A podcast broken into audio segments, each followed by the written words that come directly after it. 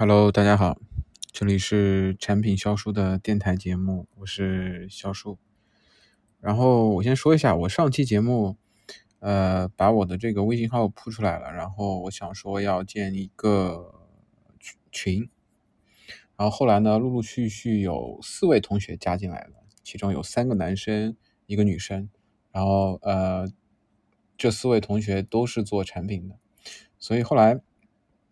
呃，当然有做有做 B 端产品的，有做 C 端的，有做传统的这种呃智能工业化的，也有做比如说那种 C 端的呃像这种金融类的产品的同学啊，所以我觉得挺好的。这个群里面现在总共有加上我五个人。那如果大家呃有兴趣的话啊，不不管你是不是产品经理，如果大家对产品有兴趣的话，都可以加我上期节目的微信。然后我把你拉到群里面，然后我们在群里面可以去交流一些呃产品上面的或者是生活上面的都可以，对，呃，然后因为我下周要下周离职了嘛，下周二基本上呃要办这个离职的手续了，然后所以我要正式离开我现在的这家公司了，所以我今今天是周六嘛，然后我。花了点时间，我做了一个复盘啊，我大概花了有有三个两三小时左右的时间，对，然后我总结了一下，我从刚刚到韩创科技，然后到现在到即将离开这段时间内，我的自自己的一些呃收获和成长，包括自己对于呃一些就是工作方面的一些心得吧。那这期节目相对来说还是比较干货的。对，然后主要是，呃，我发现当我加我的很多都是产品经理的时候，我觉得，呃，我需要去产出一些真正对大家有帮助、有价值的一些内容。因为我其实之前很多的节目内容都是很随性的，就是我就是分享我自己的一些啊经历，然后包括一些自己的感悟嘛。然后，但是可能没有一些真正实际上的一些呃干货。那我接下来我会去更多的偏向于产品。然后我有一个想法就是。嗯，我上期节目也说了，就是因为我现在给自己定义的一个方向，是我未来要做社区产品经理。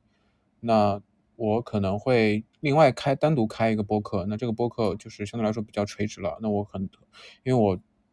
我可能就是每一期我都会分享一些呃社区产品的我自己的一些想法，包括自己的一些收获。那我会直接在小宇宙上面去录，因为我现在录的都是在喜马拉雅上，然后它会托管到呃苹果的 Broadcast。然后 Podcast，然后在小宇宙再抓这个 RSS 订阅的内容，所以后面我可能直接在小宇宙上面去录了。对，然后我这个播客名字也起好了，这叫肖叔的这个什么社区，呃，社区的心得感想还不是，我也忘记了。反正到时候如果我真的开始录的话，我会在这个呃产品销售的这个播客里面，我会通知大家。如果大家对于社区，产品感兴趣的话，也可以去到时候去关注我的另外一个博客。那我当然这个博客我也会更新了，这个博客也会更新，呃，两边都会更新。那可能就是另外一个博客，可能更多的是稍微专业一点的，就相对来说比较枯燥一点，不会去分享我生活当中的一些经历。对，那好，那言归正传啊，今天呃，我也我也整理了一下，我是我包括我也整理成这个文字了，很长很长，然后呃，跟大家去分享一下我这。在啊，千库网 C 端的产品三年左右的时间的一个心得和收获。对，那首先我其实我我我不管是之前发生了什么什么事情，我觉得我首先想要去还是感谢现在的我的老板，就是因为之前其实我并没有 C 端的工作经历，然后其实我对于 C 端真正的就是 C 端的互互联网产品的里的一些，比如说呃一些就就专门做哪些东西，包括里面的一些呃平常要做的一些事情，其实我都是不知道的。那就是因为我现在老板他给了我这次机会，让我真正的去进入到 C 端的这个产品里，而且我们现在做的这个产品，坦白讲，做用户量其实也并不是特别小，就是我们整个网站的排名可能要在上海地区也能够流量也能够算前十吧。所以，嗯，我还是很很很感感谢他给了我这次机会，那让我慢慢的能够去，呃，进一步去再去定再去啊，就是把我定重新定位嘛。那我现在可能从 C 端，我我接下来肯定也是会做 C 端产品，那可能会定位更精准了，我可能会专门做社区类的产品，对。所以当然也有就是很多给了我很多成长嘛，然后我也有当然也有很多无奈吧，但是毕竟就是三年的时间，其实将近三年的时间，就是相当于我读了读了一整个初中或者一整个高中，对吧？就这个时间其实挺长的，然后呃，当然也很丰富啊，就是有很多的酸甜苦辣，对不对？所以嗯，我觉得还是很很感谢这段经历的，对，就主要是还是自己成长了很多嘛。那接下来我会分三个地方跟大家讲我的一个收获，那分别是关于呃这个产品能力。方面的，另外是关于心态方面的，第三个是关于自己的情绪方面的。那首先我们来看一下，我想说的就是关于产品能力方面。就是我我刚进千库那会儿，因为那那个时候就是非常焦虑啊，就很没有安全感。主要原因是就是没有真正接触过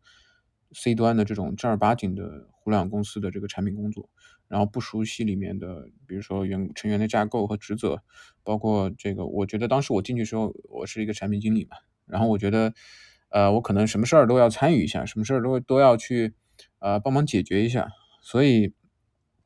当时我刚进去的时候，我的感觉就是我不能够精准的定位到自己当前的重点是什么，我应该怎么样去做。所以，什么事儿能够关注一下，然后就是精力会很分散，就是啥事儿都愿意接，然后就事儿一多呢，你又容易啥事儿都做不好，做不透。然后就容易会失去自己的节奏，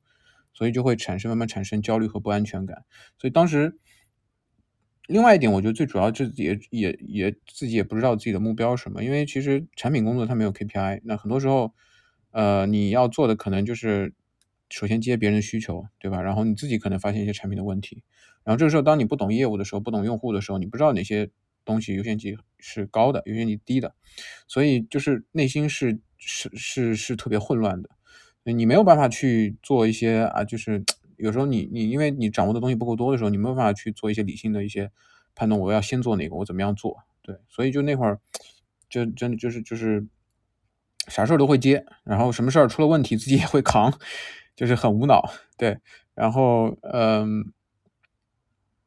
其实包括包括现在我就是马上离职的现现在，其实我也有这个问题。就是你会发现，呃，东西很多的时候，你发现你会做不精，然后你会你做了，你可能比如说我，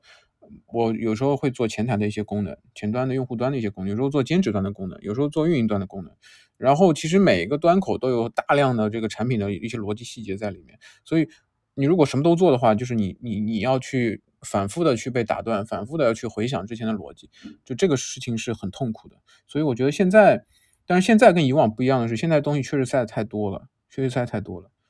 所以我就回想了一下，我们最早最早的时候，比如说在一九年年初的时候，我们最早的时候就一个主站可能有四个产品，然后现在可能一个主站可能就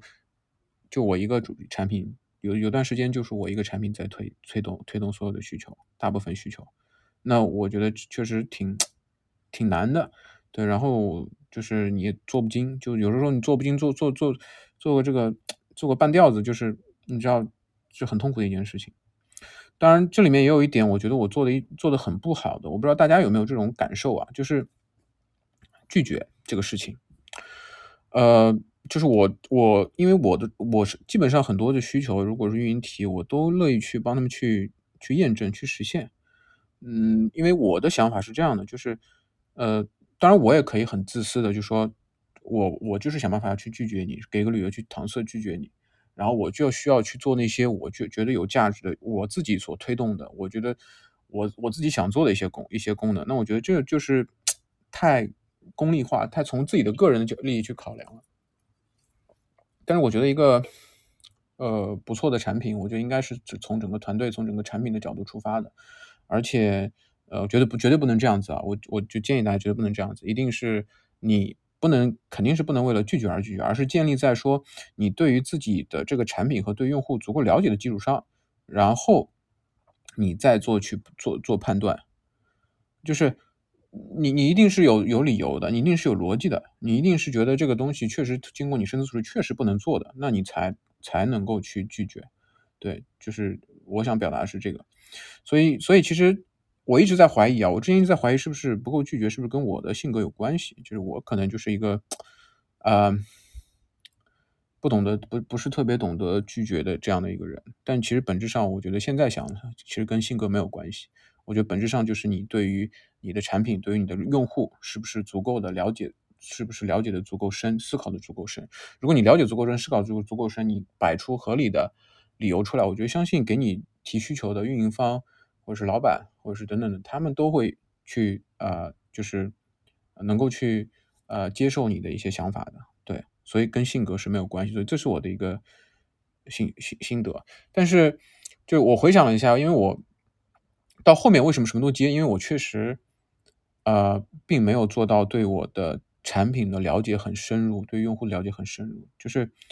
因为可能就是自己自己所做的接触东西太多了，每个端，呃，比如说用户端、兼职端、运营端都要去接，都要去接触，所以你很难去深入了解某个功能模块，了解每个需求背后的真实的动机。就运营为什么，到底为什么想提这个需求？然后这个需求可能会牵连到其他地方，那会不会影响其他地方？就是。你很难快速的去想出来，然后快速去定位到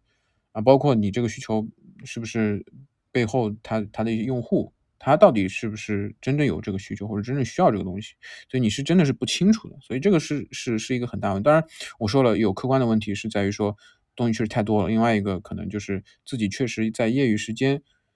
也没有去花很多心思去在这个产品上面，就去不断的去想，不断的去了解自己的用户，因为我们。网站的用户很多都是设计师嘛，就是我觉得还并没有做到这一点，所以我我希望，嗯，我我我我希望下一个，当我接触下一个产品的时候，我希望我更能够去，呃，花很多时间去思考，或者是花很多时间真正的去，呃，就是扎在。这个产品上，或者在扎扎在这个行业，扎在这个行业用背后的用户上面。就假如说我打比方啊，就假如说我现在只负责一个企业服务的部分，那我觉得，如果是运营提一个企业服务的相关的需求，那我就一定能够马上定位到，并且有自己的看法。就然后你就会变得，呃，能说，会变得很有逻辑，很有很有说服力。我觉得，所以面对面对这种情况，我觉得我还是希望自己下一次能够做到，能够嗯，比如说我这次。的问题就在于说，我可能负责东西太多了，但是我没有，我没有跟上级去主动的去呃沟通自己真实的感受。那包括我这这一次离职，其实跟呃我现在所做的东西太杂太多是有关系的，但是我并没有把这点去跟领导去沟通，所以这其实也是我的一个呃问题。有有时候其实你很多东西你要说出来，你不要去指望别人能够理解你，因为理解别人真的很难。就我们很多的。呃，想法都是带有很大的偏见的，都是根据自己的过往的经历所决定了我们现在现在的想法，所以很多时候你要去表达出来，你不要指望去别人去理解。所以这我也是想跟大家去分享的。当然，我觉得产品经理其实很重要的一点，大家都说同理心嘛，对吧？同理心。那我们其实我最我我最近也去也很在意这个问题，就是我之前也没有在意，最近我很在意。最近我在意这个问题，是因为我觉得我的同理心很差。我觉得同理心真的是一个很难的事情，就是你如果想要具备同理心，你你最基础的一点，我觉得我我之前我前段时间有面试嘛，然后我也跟面试官去聊，我觉得我就是同同理心这个事情很难，然后他觉得呃同理心确实挺难的，但是同理心其实是有办法去培养的。我觉得最简单一点，我想跟大家分享一下，就是假如说你是一个社区的产品经理，对吧？那你如果要培养同理心的话，你就去使用这个。各种各样的社区产品，然后你在使用过程中，你把自己当成一个用户，然后你，你不要想太多的产品逻辑，你就比如说你传一个东西，然后传完之后，你你你的你当时感受什么？你的想法什么？你传的时候的一些一些感受什么？对，然后你是不是有一些不舒服的地方，或者是体验不好的地方？就相当于说你要去，你要去真的去切身的站在用户的角度去体验你这个产品，这个其实是老生常谈的问题，但是我觉得真正的能做到这一点的，其实我感觉。感觉很多产品经理可能也没有做到这一点，对，所以这个是我我想去提醒我自己的，就是最基础的同理心培养，就是你作为一个用户去体验这个东西。比如说，我现我们现在是设设计师的一个网站，那你有没有作为一个用户，平常画个图，然后你真正的实际的，比如说别人给你个需求，让你出一个 UI 界面，然后你真正的去画一个图，然后你画画图过程中你需要用到素材的时候，你去网上找，你真的要去投入这个场景，而不是说我就假装我是一个设计师，然后我就去找图，而是你真的要去沉浸到这个场景里面，然后你去用你的产品。那这个是我觉得是同理心所最基础的一点。然后另外一点，其实同理心我觉得很难很难点在于说，你哪怕你投入沉浸到这个场景里面了，但是。每个用户的感受都是不一样的，为什么不一样？因为，比如说我是一个年轻人，对吧？那我去，呃，去用滴滴打车这个软件，和一个我是一个老年人，我去用滴滴打打车这个软件，你能够从老年人的角度去深深体会到他们用的时候的感受，你不能呀，因为你没有经历过，你不是老人呀，对不对？而且每个人的经历，我刚刚说的都不一样，所以同理心真的很难。那。怎么样去？还有没有其他办法？我觉得其他办法可能就是数据吧，就是我们现在说的 A/B 测试或者是快速迭代，其实都是为了说，我当我真的很难具备同理心的时候，那我可以从从数据方面去洞察一些东西，对，然后包括很多的，比如说访谈、用户访谈、调研等等啊，其实都是呃本质上都是为了就是弥补这个同理心吧，对吧？我觉得可我我是这样理解的啊，所以嗯。反正自己接下来也已经也给自己做了一个规划了，就是我要做社区的产品的 PM，然后具体做哪一块，因为我说了，其实到我现在这个年纪，那我原来我现在可能做东西很杂很多，那我越是往越是往往深里走，越是要垂直，就是必须要做做精做准美某一块，因为你这样的话，你以后才有壁垒。比如说，呃，你是做。产品经理的，那你是做哪块？你是做数据产品经理，OK？那这个你如果做到三到五年，你的竞争力就很强。那你是做，呃，比如说做社交产品经理的，那你你你你你有自己的社交的一些东西的沉淀在里面。但如果说你这个产品经理可能就是，比如说我现在我我做啊千库千我做千库网的产品经理，那可能你啥都做，你数据也偶尔也涉及到，然后前端后端也涉及到，然后呢产品里面每个功能都会涉及到。啊，你做的东西杂，越越杂越没有竞争力。所以，我我希我希望，甚至我以后做社区产品经理 PM，产社区产品经理的话，我希望我也能够去在这块儿去单独的再去做垂直。就我可能社区里面我只做某某某，我只做这个呃社区产品社区的一个产品经理的一些呃数据方面的一些内容或者等等。那这个我也在去想，我到底未来是哪个方向？对，嗯。所以还是回到刚刚那点，就是我一直抱有一个这样一个态度，就是在谁都不知道这件事情做了之后结果的时候，我都愿意，呃，去帮他们去尝试。但是有另外有一点做的自己不好的，就是说，呃，我没有去主动的去复盘别人给需求之后的效果，我们推需求推上线之后的效果。那其实如果你做到很好的复盘的话，你知道这次效果不好，那下一次如果有同类型的需求过来的时候，你可以完全拒绝它，对吧？所以这个是我觉得一直 做的呃呃不太好的。另外一点就是要明确现阶段的产品目标，比如说我们现在现阶段这个网站就做企业企业服务，那么如果其他需求插进来的时候，你要去明确说我们现在目标就是把企业的这个营收做上去，那其他的需求可以往后推一推，哪怕你这个需求呃很有依据很有根据，那么还是需要往后推一推。对，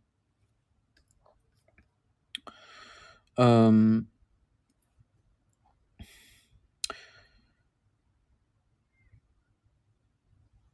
那如果说我们对于一个点就思考没有那么深的时候，其实很难判断一个需求的必要程度。那回顾我之前的一些经历的时候，其实我很多时候，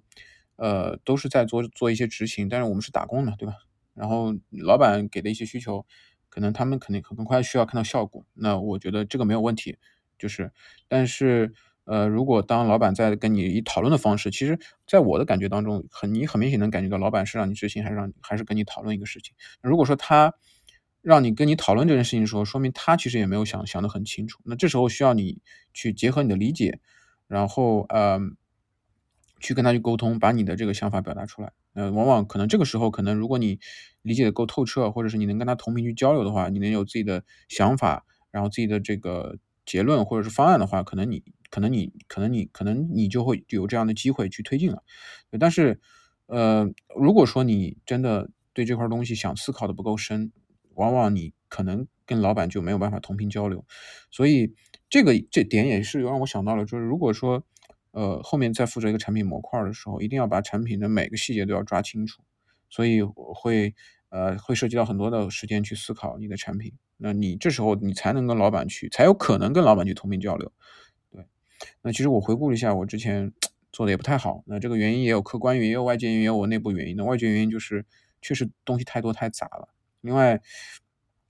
呃，确实刚刚有说了，自己可能在后期的时候确实没有花很多的精力，比如说在工作之外，没有花很多的精力去思考自己的一个产品所在的这个行业和和和用户或者是产产品。当然，我觉得这个东西跟自己的兴趣都有关系，所以兴趣还是最好的老师。就是如果你对这个东西足够感兴趣的话，我觉得这个问题去，你会自自己会很很很很很希望去花时间去做这个东西。然后第四，然后接下来一点，我讲我做的不太好的啊，就是我画我做这个原型和文档的时候很粗糙，就是我至以至于到现后面我可可能很多很多原型我都不去做了，然后很多的细节就描述的很含糊，就导致了很多成本。比如说我我因为我们在呃今年上半年的时候有一段时间是研发资源严重不足，那。在这个时候，我的我的 P R D 如果是写的啊不是特别的完善，每个细节都没有去表明的话，因为研发资源不足，导致你有些需求会排得很厚。那这个时候，如果你这个需求在比如说六月份啊呃 P R D 做完的，然后可能可能隔了一个月才才推进，那这个时候你反过来要去重新回顾你这个产品的你这个需求，然后的包括里面的细节，那你要花费大量的精力，然后有可能你现在回想的跟之前的不一样，那就导导致很多逻辑都对不上。那这个时候，你跟你研发去传达的时候，你会表述不清，然后会造成互相之间的配合的不信任，所以对自己来说也是一种打击吧。然后，因为你做一个产品的话，你连联系逻辑都理不清楚，你还做什么产品，对不对？所以就是这一点，我可能要提醒我自己的，就是务必要把 P R D 写好。其实你你多几个描述，多几个多几个多几个呃标记，其实不会花花很多时间的。所以就是。嗯，当然，我这里指的是把 P R D 做好，不是指说我的我是指的是把所有的逻辑和细节都表述清楚，而不是只画一个，呃，不是只画一个非常好看或者高保真的原型。我觉得这个东你画一个好看高保真原型是在浪费时间，而且你你画的越保真度越高，你会在限制设计师的发挥。对，那这点是我我自己的一个问题，然后我也想跟大家去分享的。然后接下来就是。呃，一个保持粗犷啊，这个是微信张小龙微信产背后呃微信背后的产品观里面讲的一点，保持粗犷啊。这个我在之前一段时间就我能体会到这一点，就是呃，比如说我们在和设计对接的时候，那其实很多设计师他不单单想要去做一个美工，其实我现在。呃，我现在对接的感受是，有的设计师他其实产品思维能力很强的，他并不想仅仅美化产品，他想他想去做一些啊，就是能够有些价值的一些东西，或者是他想能够跟你去讨论产品方面的一些东西。所以，我我刚刚在进到我现在这家公司的时候，因为我其实最早刚毕业的时候有有过做过 UI 设计，所以很多细节我都跟设计师去。去抠跟设计师争论，那有时候你要知道，其实每个人的思考的角度和逻辑切入点都可能都不一样，但可能大家说的都是有有道理的、有逻辑的。这个时候，如果太过刻板和较真，真的会影响双方的进一步合作的。所以在推进推进需求的时候，一定要去抓住需求的本质核心点，就是我做这个需求，我我我是在验证什么，我是在满足什么样的需求核心点。那核心点上的东西。关于核心点上的东西，肯定是要反复争论，反要你如果有如果有自己的想法，一定要坚持，因为你是你是 PM，你是产品经理。但如果说核心点以外的很多的呃东西，其实你完全可以交给设计和技术他们去决策，就是你可以听他们的。对，那这是我这是我另外想跟大家分享的一点，保持粗犷，我觉得这个点确实很重要，包括。在呃需求上线的时候，不一定要做的非常的完善，大致的流程走通就可以推上线了，甚至有的功能没有开发完就可以推上线。要其实还是本质上要抓本质，能够验能够达能够呃验证达到验证或者是是不是能够达到你的目的就可以了，然后后面去可以可以反复的迭代嘛。对，我想这个应该是一个比较基本的产品思路了。那我刚做 C 端产品的时候，很多时候都会比较追求完美啊，这应该是很多新手产品犯的错误。推进的呃，然后就是推进的产品方案也是，就是有时候你在推进产品方案，其实你想验证个东西，那你我觉得你不用想的太全，要抓住核心就往前推进就可以了。对。好，下面我们讲讲就是有关呃产品思维的这样的一个能力啊。我呃我记得我状态最好的时候，我有这样的一个思考习惯，就是我会不断的去追问为什么。然后万物皆问为什么？比如说我举个例子，比如说我在街上走的时候，我看到那个窗户，我就窗户里面的花纹，我就在想为什么这个窗户里面花纹是这样设计的？然后我就会反复去呃自己去尝试去回答。然后呢，就那段时间自己的思维啊，包括自己的思维非常的快，然后就感觉自己非常聪明。然后在最近这段时间确实没了这个习惯，那我的思维思维也没有那么快了。然后。呃，就很糟糕。然后我曾经在这个极客上面看到一个 Facebook 的呃 PM 说，思维就像练肌肉，可以锻炼的。那我深感赞同。所以从我写我当我意识到这一点开始，我就会去继续去保持这样的扭转这样的一个保持这样的一个习惯啊。那这个我也分享给大家。很多人觉得自己逻辑能力差，逻辑性差啊，其实逻辑性是可以锻炼的。我觉得这是一个很好的方法，就是锻炼你的逻辑性，锻炼你的产品思维，就是你不断去追问为什么。就是你身边很多事情，你都可以追问为什么。比如说，你你为什么这个杯子是这样设计的？为什么这个杯子颜色是这个样子的？啊，为什么？比如说，为什么？呃，比如说你身边随便拿一个产品，为什么这个产品是这样设计的？对，然后就为什么这个产品产品呃呃和和别的不一样，或者怎么样？就是所有所有的东西都可以问为什么。而且呃，我给大家分享我自己的一个感觉，就是当你。不断的去问为什么的时候，你发现你的生活都很充实，你会被你不会觉得很无聊，对。然后产品是围绕人的需求展开的，人的需求很多都是从人性角度出发的，就比如说像一些社会热点或者纪录片能够客观描述事件的东西，都要坚持去关注。那最近这段时间我也看的比较少，所以后面还是坚持去了解。所以这个我想也想分分分享给大家。然后接下来就是，嗯，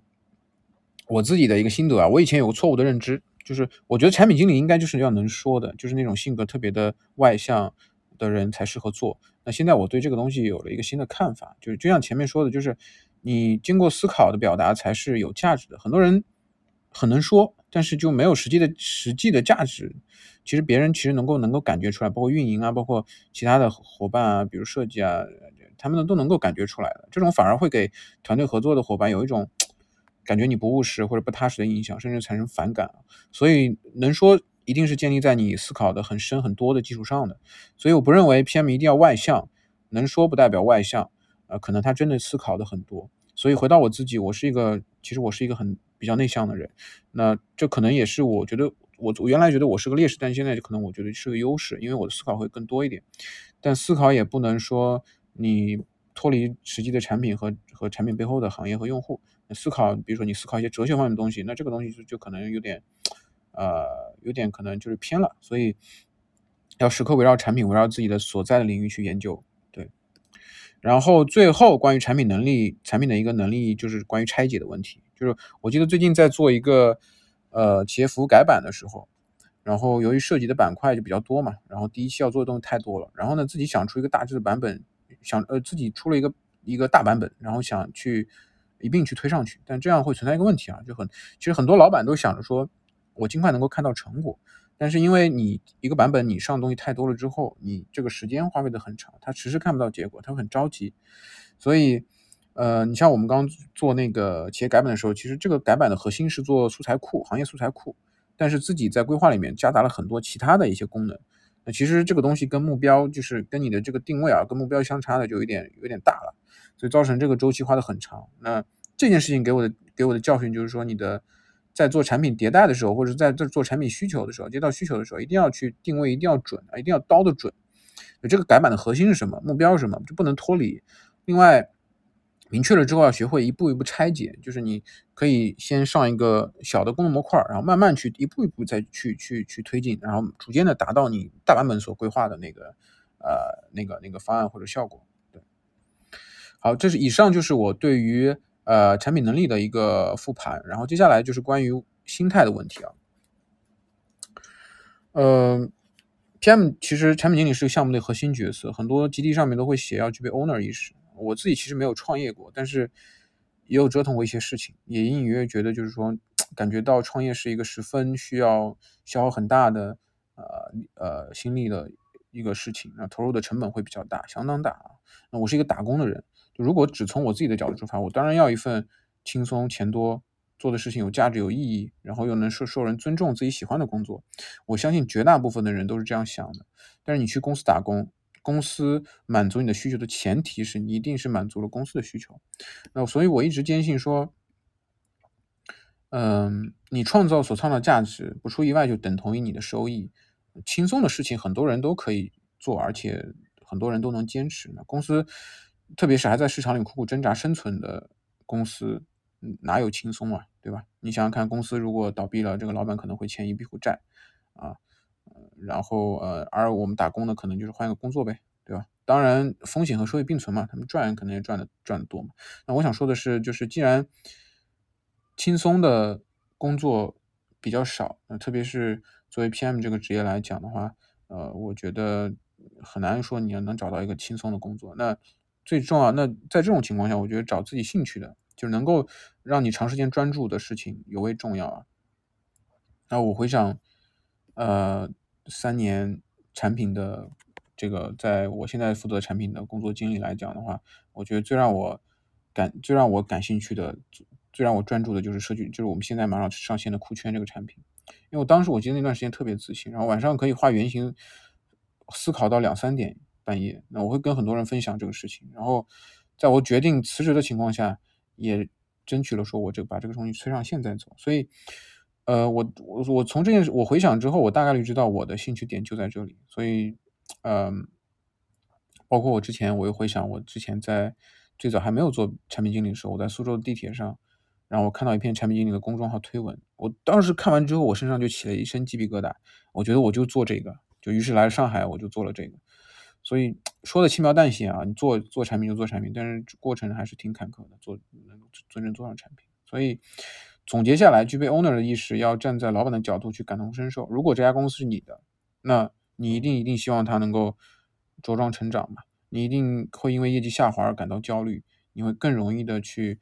你会更容易的去花更多时间去投入，然后也更容易获得更大的回报啊！前提是你要相信这个事儿，相信跟着这家公司的老，跟跟着跟这个老板有肉吃，对吧？那我在现在的呃公司其实也接触了很多优秀的人，他们很有责任心，他们特别聪明，他们有很强的合作意识，他们能把事情做得很好，然后和他们合作是一种享受。本质上是因为其实大家都是把想把这个事情。做好，所以不会计较自己的面子问题啊，不会计较一些小的得失。别人出错的时候会提醒对方，甚至会帮对方去解决一些问题。嗯，所以我是我常常以他们的作为镜子来约束我自己的行为。但其实团队里面也有，我也但是不多，确实我也碰到了，就是天天耍小聪明，然后就是不特别不具备这种团队合作意识的，就没有责任心，只顾自己利益的那那种人。那我也以他们为镜，就是我会不断的审视自己有没有这样子，如果有，必须要做调整。但是偶尔我也会受到影响，比如说，因为有的人在老板面前很会展现自己的小聪明，很然后有功劳全归自己，有问题全抛给别人，但是混得很好啊，很有影响力啊。他你觉你你当时会觉得很多人都对他客客气气的，对我我一度就不怎么我就不能理解为什么这么这种人混得这么好。但是最近快要离职的时候，我才从一些同事的反馈当中知道，很多人其实非常非常讨厌他。原来都是表面上的尊重，所以我一度认为，呃，这类人提供的价值可能就是给老板提供了一个情绪价值。当然，自己他们自己也有技能嘛，但就是老板老他们让老板爽了嘛，情绪上爽了嘛。但是如果呃是从个人的这个人性角度需求出发的话，我觉得可以理解，但是。怎么讲？团队公司要生存，要往前走。那从整个的项目的发展，或者是从从整个项目的生死来看的话，我觉得这是一个很大的问题吧，会出现一个很大问题。所以，我希望我未来在碰到这样的事情的时候，我能够 做到有自己独立的声音。可能每个团队或多或少会有这样的人存在。那不管是啊，老板和同事对他多毕多尊重，多毕恭毕敬，那我觉得，如果我觉得有问题，那我我觉得。我应该有要需要去主动去站起来站出来，然后发自内心的去说这件事情啊！我觉得，我觉得如果我真的想把这件事情做好，的我觉得我可以做到。总的来说，在这件事情上面，其实还是要接纳吧，就总归有这种这类人的嘛。对吧？但是，呃，本质上我觉得还是，如果真的想把这个事儿做好的，还是从团队角度出发，就是有问题要说出来，要表达出来。然后下面就是一个就向上沟通的能力啊，其实我觉得我到现在都是一个我的自己的一个很大的问题，就可能和跟我的家庭有关。我父亲是一个军人嘛，他总是会保持自己的权威，很难去挑战他。那我现在我一直称他为钢铁直男，所以本能的我会对权威保持一种尊尊尊重吧，怕于挑战和说服。习惯性是一方面啊，但我觉得其实这个问题，如果我如果具备一个 owner 意识。那这个问题可以解决百分之七十，甚至我我觉得这个问题不需要自己再调整自己的原有的思维习惯就能很好的去进行沟通，所以我觉得没有必要去解决这个问题。这这个解决这个问题最本质上就是你能不能去具备 owner 意识。如果你具备 owner 意识的话，我觉得你很容易能够做到很好的能够呃向上沟通的这个能力。对，那就是。当然，向上沟通，你不要怕出错，那错了就错了，把自己真实内心的表想法和的表达和表达输出出来，啊，要具备一颗成长型的心态，就是，呃，因为其实我们的提高，我觉得都是从自我修正和外界的反馈中得来的，对。然后另外一点就是，我不知道大家有没有这个感受啊，其实。当我们所做的事情错的事情比较多的时候，或者是受到外界的否定太多的时候，我们会常常怀疑自己，就觉得自己好像是真的不行。这种其实我最近就有这种感觉，因为我最近经历了一些事情，然后一些不好的事情之后，我自己会给自己暗示，觉得自己好像呃挺差的，对，然后呃怎么怎么样，怎么怎么样都不行，对我就一直在怀疑自己。其实这种暗示。我觉得它会越来越、越来越影响会越来越大、越来越大，因为你你不断暗示自己，可能你的潜意识当中会认为你就是可能不可能不怎么样，对，所以它可能真的会影响你的自信心。所以我我我后来意识到这一点的时候，我就说我要做到停止对自己的评评价。就其实这个事情是很重要的，就是当我们外界的否定太多的时候，我们会觉得自己不行，会丧失信心；当外界的肯定太多的时候，我们会放飞自我。就可能有的事情你做，你你明显做做做的不太不太符合这个当时的情景，然后你觉得，哎，这就是我觉得我就我我就是牛逼，对吧？我怎么怎么样？所以不对自己做任何的评价，包括我对别人也是一样的，不对别人也打任何的标签，做任何的评价。对我觉得这是一个很重要的东西。那我也也要去时刻的去告诉自己这个东西。对，当然如果有一些不好的错误的反馈，那我一定会拒绝，就是。很多人的批评和指点可能就是 shit，或者是啊狗屎一样的，那我觉得我会拒绝这个东西。对，嗯，除了工作之外，其实很多生活方面的事情也会受干扰嘛，会影响自己的专注嘛。对我觉得这件事，我觉得在这件事上面，其实呃我进步了很多，因为因为我我我之前其实很敏感的人。我受到了一点点问题，我一点点问题，我就想办法去想这个，因为一直会想这个事情。那当我知道这个世界上充满了不确定的时候，不确定性的时候，那我就知道，其实很多事情你不用去考虑那么多，因为这件事情你不知道会不会发生，你不知道会发生的时候会怎么样，所以你考虑那么多干嘛呢？是浪费时间嘛？所以我有这个想法和思维的时候，其实就做到了很多的这种减少我我自己的这个内耗。有些事情你没有办法决定的，就是你没有办法，你又没有必要去担心这个事情，就你只能去改变你自己。所以，嗯，所以这这这是我的一个呃，就是自己的一个有心得吧。对，关于呃一些其他方面一些消耗的问题，然后包括我之前一直在尝试打破我的生活方式，我会做一些本不应该在某个时间段做的一些事情。就是比如说，我很早起来出来去去健身房去健身，早上很早起来去健身，然后晚我可能在地上看书，晚上可能我就呃睡觉，可能就是就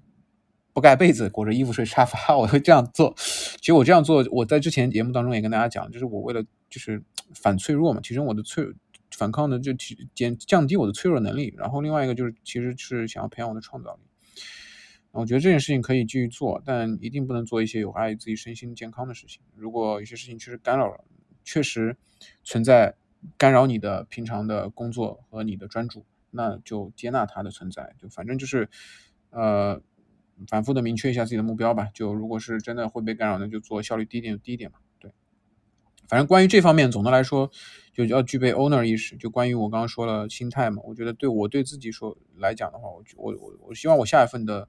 产品的工作一定要具备 owner 意识。就是如果假如说我是我是老板，那我觉得我会怎么样？我一定不会懈怠，我一定会把很多的时间去投入到这个上面，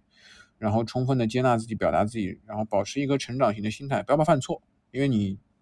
只有回馈，不断的修正自己，你才能有提高。另外一个就是保持保持你自己的专注。对然后最后一方面，跟大家讲的是关于情绪的。我觉得其实我我我在我现在公司，其实我有一个大的进步点，就关于情绪的控制啊。本质上，其实我我明白了一个道理，就是每个人的所做的事情，所做的事情，每个人的所所所他的一个说的话的每一个他的一个出发点，都是有他自己的这个出发点和逻呃，但都是有他自己的逻辑的。有情绪是因为他的出发点和逻辑可能。跟你的不一致，或者干扰了你做某些事情，但不一定是他的出发点和逻辑是错的。所以，我之前的惯有的思维是这样的，就是他应该这样做，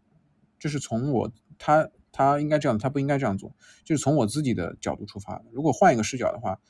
换成他的视角的话，他可能做的就是对的。从他的角度去出发点的话，所以当我明白这一点的时候，我觉得就比较容易能够理解对方，就情绪也基本上很少有了。另外一点就是，比如说自己呃休息不好的时候，比如说自己生病的时候，可能有或者有压力时候，情绪往往很容易爆发。那这个时候控制情绪最好的方式就是主动干预。就你要明白，你现在比如说我今天昨天晚上没睡好，那我知道我今天很容易产生情绪，那那我就需要适当的控制一下，就是要审不断的去去监视自己是不是情绪上来了，情绪上来了我要压一下，对，要主动干预。所以情绪本质上就是我觉得。还是来源于自身吧。我自己如果有情绪了，就是自己出了问题。我一直这样觉得。对。然后，因为你的情绪会感染其他人的，就是如果说你有情绪的跟别人交流的话，那别人会受到你情绪的影响，然后变这个氛围会变得很紧张，不利于。我觉得，如果你在一个紧张的、特别紧张的、特别气氛又特别不好的环境下工作的话，你会影响你的创造能力，会影响你的这种啊产出和和会影响沟通的。所以。我觉得情绪还是需要去控制，对。当然来了情绪来了，我们就不能够说你我们有如此强大，情绪都不来，情绪肯定会来来去去的。但有时候就是，嗯，我们要去及时的去了解自己情绪什么样是什么原因产生的，然后去及时的控制吧。对，就是，呃，如果真的很有情绪的话，我我现在对于我自己做事的一个方法就是，呃。做一些简单的事情，然后我会坚信这个情绪一定会过去。对，啊，所以说那么多，然后我可以用一句话去总结我之前的所有的复盘。我觉得就是最重要的、最重要的一点就是说，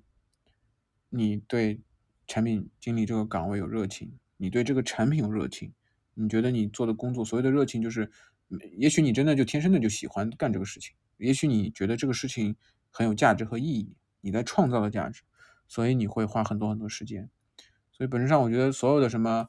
呃，什么什么各种各样的一些，比如说什么啊能力啊，各种各样的什么要要去锻炼提升呀。但是我觉得最重要的是，最最重要的是你能够具备热情，具备足够的 passion 去投入到这个产品上面。我觉得这是最重要的。其实这这，如果你有这一点的话，我觉得所有东西都可以被带起来。对，这是我的一个。想法吧，然后我想去分享给大家。对，然后，呃，我这个我这周也去面试了。我当然去了一些公司，其实我也并不是特别想去嘛。但是，不过反正去一趟的话，也积累一些面试经验嘛。然后的话，嗯，后面后面我也会继续去陆陆续续面试的。然后我专门后面可能会。录呃，就是录一期节目，然后跟大家分享一下面试环节当中的一些呃面试官的一些问题，包括我是怎么回答的，然后正确的方式应该比较好的方式什么的，我也会对面试的这个东西做个复盘，然后会分享给大家。对，好，那这期节目有点这个，可能应该是有点干货吧，我觉得。对，然后呃，我们下期节目再见了啊，这节目有点长啊，快将近四十五分钟了，对。我希望大家能够耐心听完，最好了。好，这期节目就到这里了，大家拜拜，我们下期节目再见。